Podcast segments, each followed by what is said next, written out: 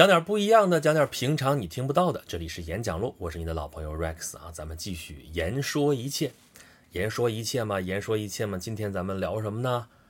我想聊聊李白啊，怎么又想起来说李白了呢？你看啊，我有另外一个专辑《中国历史上的大人物》啊，那里边详详细细的讲过李白，那开头二十期完完整整的把李白的诗歌、李白的故事讲了一个遍啊，其实讲的已经很详细了哈。那今天还有什么好说的呢？是因为我突然想明白了一件事情啊，就是有关于李白的。李白啊，你看啊，我们打小就对他非常熟悉啊。我国著名的浪漫主义诗人写出来的诗啊，都是非常的豪迈，对不对啊？大鹏一日同风起，扶摇直上九万里，都是这样的。哇，天哪，想想就气势恢宏，非常非常的飘逸那种感觉，对不对？所以叫诗仙嘛，是吧？他自己又是修道修仙的，他是个道士。所以诗仙李白啊，他那诗，反正是你心情好的时候，心情不好的时候都可以拿出来读一读啊，就会有有所得，感觉是这样的。然后呢，我们也知道他是怀才不遇，对不对？他那个诗里边写的都是感觉布衣傲王侯，我看不上你们这些什么什么东西，但是我有才华，我施展不出来，对吧？我也有个高光时刻嘛，我去给那个唐玄宗。写诗嘛，对不对？给杨贵妃写诗，那让我去写诗，我在长安市上酒家眠，我睡得正香的时候，把我薅过去，薅过去，那天子呼来不上船，不要去，不去，酒醒了，酒醒了，那就写诗，写诗你得伺候好我，是不是？杨贵妃嬷嬷，高力士脱靴啊，借着酒意啊，写出来的什么云想衣裳花想容，是吧？春风拂槛露华浓，多么美的诗啊！就这样一位诗人，对吧？但是后来我们知道，他其实非常非常的不得志，就不仅仅是他那种啊，我不得志，我还写诗，我抒发出来。你看我不在乎，他不是不在乎，他很在乎，非常在乎，对吧？后来就感觉他就是一个官迷，他要当官吧，他因为身份的原因吧，他不能参加科举，所以他想要为官的路径就只能是到处去干谒诸侯。但是干谒诸侯的时候。写的那些文章，写的那些诗吧，让你感觉这拍马屁拍的有点过分吧？比如说最著名的一句了，就是啊，生不愿当万户侯，唯愿一时含荆州。这都近乎肉麻的一句，这也是李白写的，对不对？你这时候再回想回想他说的那些诗，这个大鹏一日同风起，扶摇直上九万里，是很豪迈，是很飘逸，这种感觉想啊，太有志向了，大鹏。但是大鹏一日同风起，得有风口啊，对吧？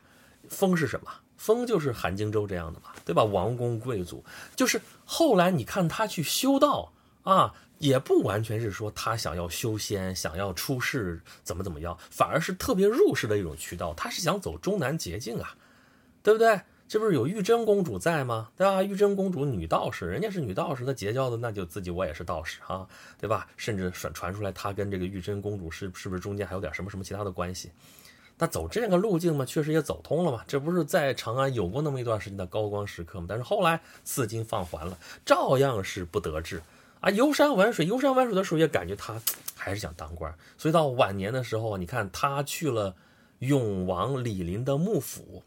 幕府的官啊，这还不是国家这个公务员序列里边的啊，这是司官，相当于是。然后呢，写这个永王东巡歌，对吧？然后呢，永王成了叛逆，然后他也成了叛逆，然后晚节不保，对吧？然后被长留夜郎，这不是后来遇大赦回来才有朝辞白帝彩云间吗？是这样，就这样的一生，这好像跟咱们之前想到的那种这个特别飘逸的那种感觉就不一样。对不对？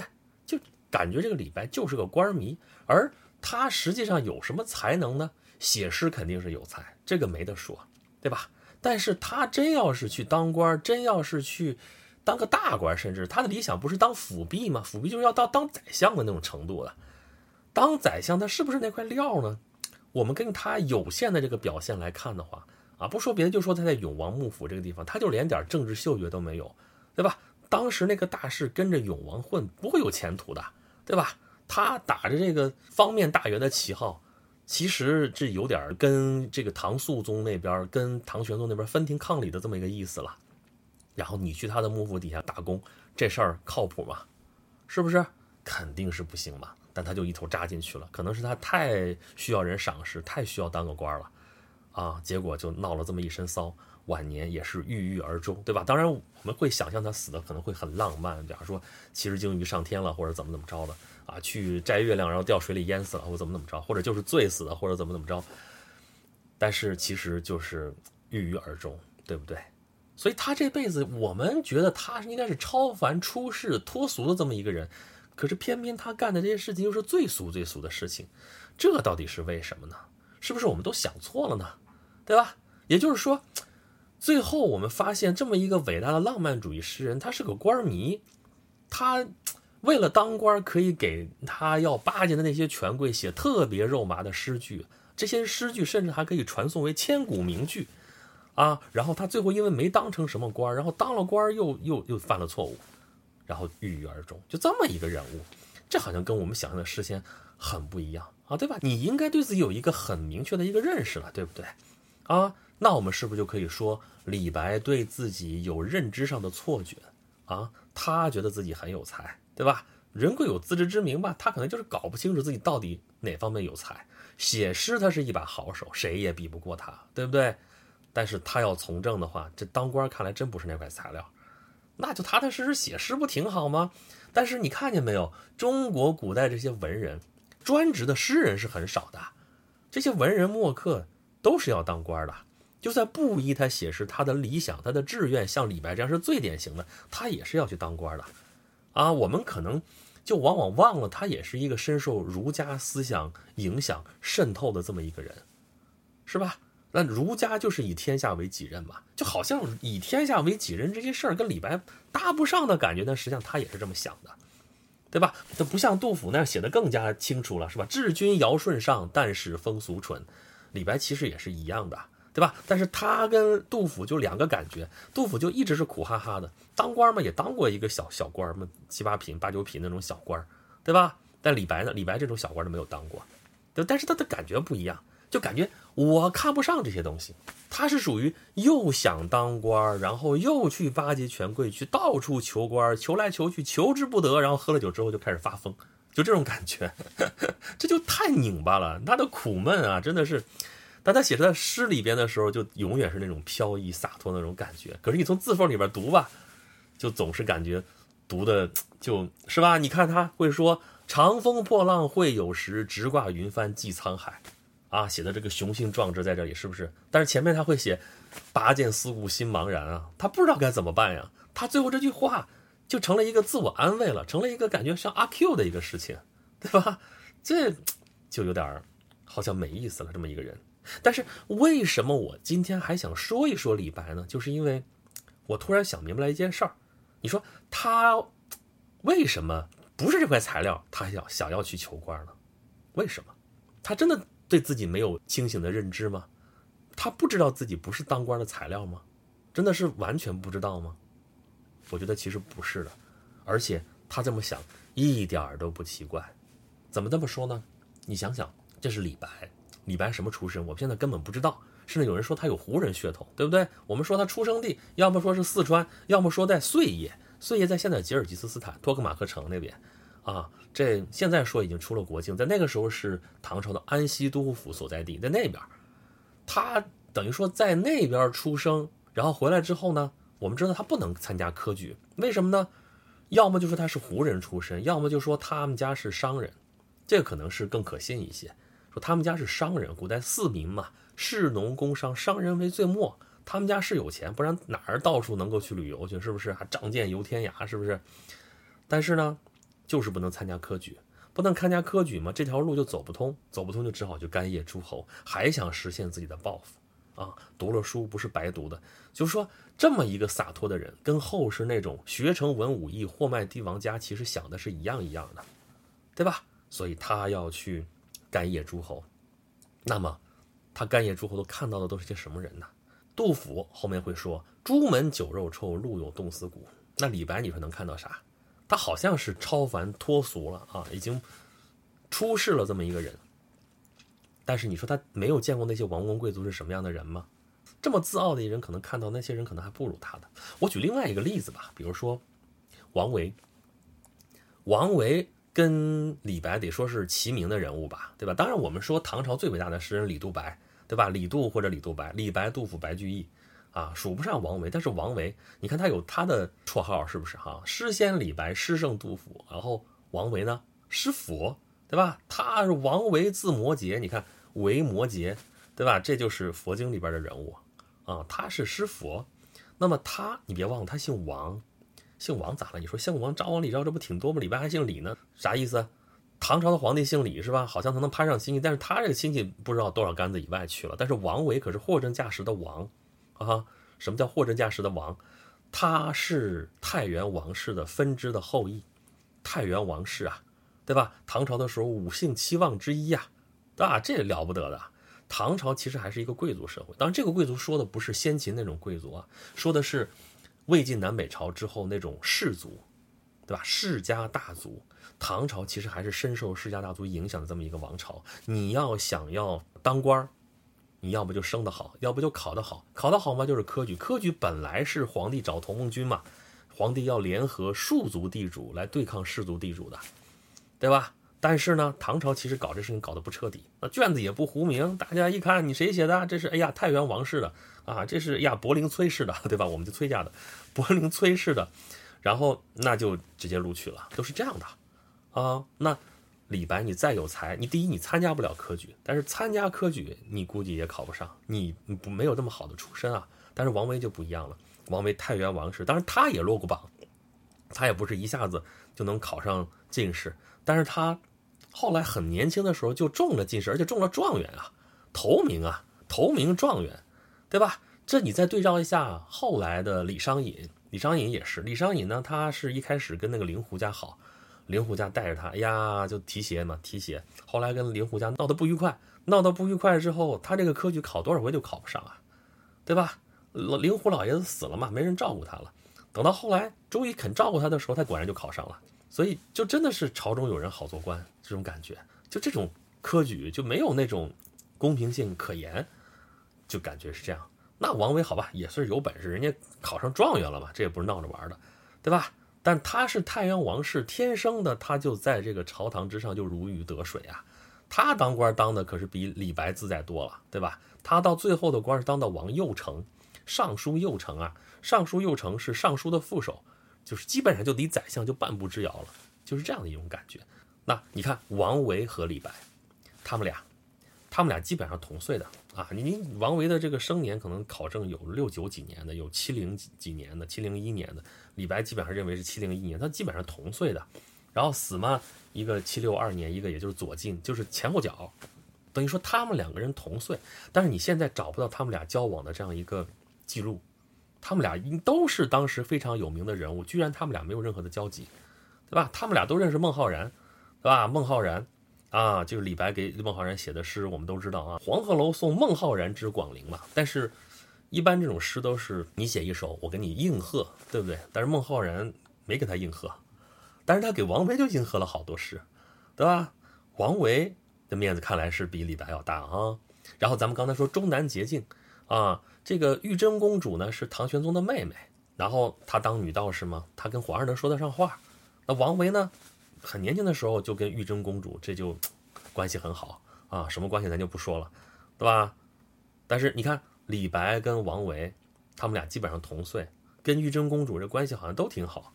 但是明显的是，这个玉真公主跟李白也就是论论诗啊，但是跟王维可能就能探讨一点这个国家大事什么什么的。毕竟王维后来是有官身的嘛，对不对？但李白就是白身一个。后来把李白推荐给唐玄宗的，也是因为他诗写得好啊，也并不是因为他有什么宰相之才，对不对？是李白自己觉得呀，现在见着皇帝了，那我离施展我的抱负还远吗？可是最后发现他也就是个御用文人嘛，对不对？就这么一个过程。为什么要把王维拿出来跟李白比？就他们俩基本上同岁嘛，但是出身不一样，出身不一样决定了后面他们的这样一个仕途是完全不一样的。李白有啥仕途啊？基本上没啥仕途，对吧？当过翰林待诏啊，然后入过永王幕府，还当过什么官啊？没有了。王维呢，一路当官，虽然你说吧，他一开始当官当的也不大，但是后来毕竟他当到了尚书右丞，是不是？而且生活也很悠然自在呀。你看他那个辋川别院建的，是不是？那里边生活好好的，跟那个李白这颠沛流离的，这很不一样吧？是不是？李白也是洒脱，但是你看多了之后，你会觉得他是貌似洒脱，实际上他内心苦闷的呀。王维也有他的苦闷，但是这感觉就很不一样了。那这两个人一比，你就说吧，李白比王维差在哪儿？你说有才吧，王维有才，王维确实有才啊。但是李白的才气能比王维差吗？差不了吧。那你说咱们刚才说的，说哎呀，李白不是当官这块材料，王维就是吗？王维有什么著名的政绩吗？没有吧，他还不如他弟弟啊。他弟弟叫王进，对吧？王进当过宰相的。王维后来这因为安史之乱嘛，被叛军给抓住了。抓住之后嘛，后来解救出来，解救出来说你你当过伪官，是吧？当伪官他也没办法呀，就是人在屋檐下当了，相当于我们现在说当汉奸了，就那种感觉的，对吧？那是他弟弟说我官不做了，我要保我哥哥，后来给保下来了，保下来后来居然还能当到大官，他是这样的。他弟弟是有政绩的，王进是我们能查到，哎呀，他办过很漂亮的事儿的。但是王维，你见过他干过什么样的政绩吗？他不以政绩出名啊，他出名还是因为他的诗画啊，诗中有画，画中有诗，是因为他的诗佛的写的那些诗，我们才记住他，对不对？那这么一比的话，你说。啊，李白看到像王维这样的人，王维是看不上李白的。王维就觉得李白，他就跟玉贞公主啊，跟皇帝啊，跟这些达官贵人看李白是一个样子的啊。李白嘛，诗写的还不错，当官不行啊。这事儿，其实什么叫当官不行啊？李白要是有王维的出身，他要能中个进士，你说他能不能当官？你说他当官一定会比王维当的差吗？这事儿不好说吧，对吧？至少是有可能能够做点事情的吧。是不是？那么，他凭什么不能说一句“王侯将相宁有种乎”？当然，这是陈胜吴广说的，李白未必会说，但他要说出来，我觉得也不意外，是不是？那李白凭什么不能有布衣傲王侯的资格呢？对吧？他干谒诸侯，他见这些诸侯，见这些达官贵人，见的也多了，真的有几个能比他更有才的吗？没有吧？那些人无非就是出身好啊。是不是？那你说李白不是当官的材料，这些人就一定是吗？对不对？未必当官当的就比李白好啊。那李白会不会就会想说，给我这个机会的话，我也能干出来比不比他们差的这个事业呢？他可以这么想吧？他有这个资格去这么想吧？没有问题吧？是不是？所以啊，思考过这么一轮之后，我想明白一件事情，就是李白还是李白，就是他。还是那个伟大的浪漫主义诗人没有问题，他是个官迷也没有问题，到处去跑官，到处去给人家写诗，写的很肉麻也没有问题。但并不代表他这个人就多么可比，啊，他很卑微的去给人家去写干谒诗，但是呢，他照样有他的远大的志向。他的志向现在我看上去的话，并不觉得他有多么可笑，他照样有资格布衣傲王侯，因为那些王侯真不比他强在哪儿。他是最后没有办法，最后我们他有名说，最后混了艺术圈啊。我们甚至觉得说李白，你就别想去当官了哈，你踏踏实实写你的诗不挺好吗？给我们多留下点诗篇。但对李白来说不是这样的，对于中国古代的文人来说，写诗就是个副业，歌词嘛，对不对？这些东西就是哄人开心，是属于娱乐的。你平时至少要有正事儿干的。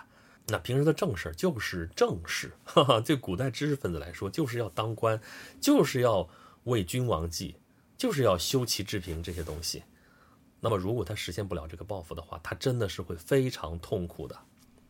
所以，这也就是为什么我们看到的是那样矛盾的一个李白，对吧？他明明内心是渴望自由的，明明内心也是极度自由的，他的想象力也是肆意纵横、无边无际的。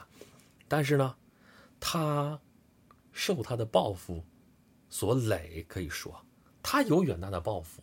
但是他这个报复最后就变成了他的痛苦的来源，因为他处处碰壁呀，啊，那么他有这个报复反而成了一个压力，所以我们现在真的是，啊，想着说李白你能不能更洒脱一些，咱不当官了成不成？咱就踏踏实实修道，咱踏踏实实写诗行不行？但是正是因为他还有抱负，正是因为他有抱负还不得施展，所以他才写下了那么多千古有名的诗篇。大部分诗人痛苦的时候写出来的诗都是悲歌，对吧？都在慨叹自己的命运多么多么不公。但是李白呢？李白照样会写得很洒脱，对吧？千金散尽还复来，天生我材必有用啊，对不对？我肯定是能够找到我的能出息的那个路径的，对，我不怕这个东西。但是呢，他越说着这么洒脱的话，我们就更加能从里面能够读出他的悲凉，是不是？他只不过是强自镇定而已，他只不过是强自洒脱而已。他是今天酒喝多了，然后开始发个狂，把内心的东西给抒发出来而已。酒醒了之后呢，那还是别醒了，一杯接一杯，一斗接一斗吧。这酒醒了再喝，喝了再睡，就得了吧。如果真是这样的话，那李白可能也就是个酒鬼而已。可是实际上，古代这样的酒鬼并不少啊。你看，他跟前边《竹林七贤》里边的刘伶其实是一个意思。刘伶为什么喝那么多酒啊？也是政治上得不到伸张啊。他能干什么？他在魏晋时代那么黑暗的朝局当中，他也不可能有所作为，啊，那就喝酒吧，啊，然后死哪儿埋哪儿就完了，是不是？所以说，我们今天说了说李白啊，这实际上是分了三个层次。一开始觉得他是一个伟大的诗人，好的不得了；后来觉得他也不过如此，就是个官迷啊，而且写的诗还那么肉麻，真的是枉为我这么崇拜他。是不是？但是现在反过来，我觉得我们能更加理解他，他有这个资格去傲王侯，但是呢，这注定是一条没有什么尽头的路，他走了这一辈子，最后也没有走出来，这是他的悲歌。但是还是那句话呀，这个诗人不幸诗家幸啊，对不对？诗人本身的命运越坎坷，最后留给我们的诗篇也就越情真意切，是不是？所以我们现在能够读李白的诗。我们能从字里行间当中读出他独有的那些情感，一千多年前的人物可以和我们现在来对话，我们是何其有幸啊，是不是？那么你说，对于李白，这是他的幸运还是不幸呢？好了，感谢大家收听咱们这一期的演讲录，咱们下一期再见。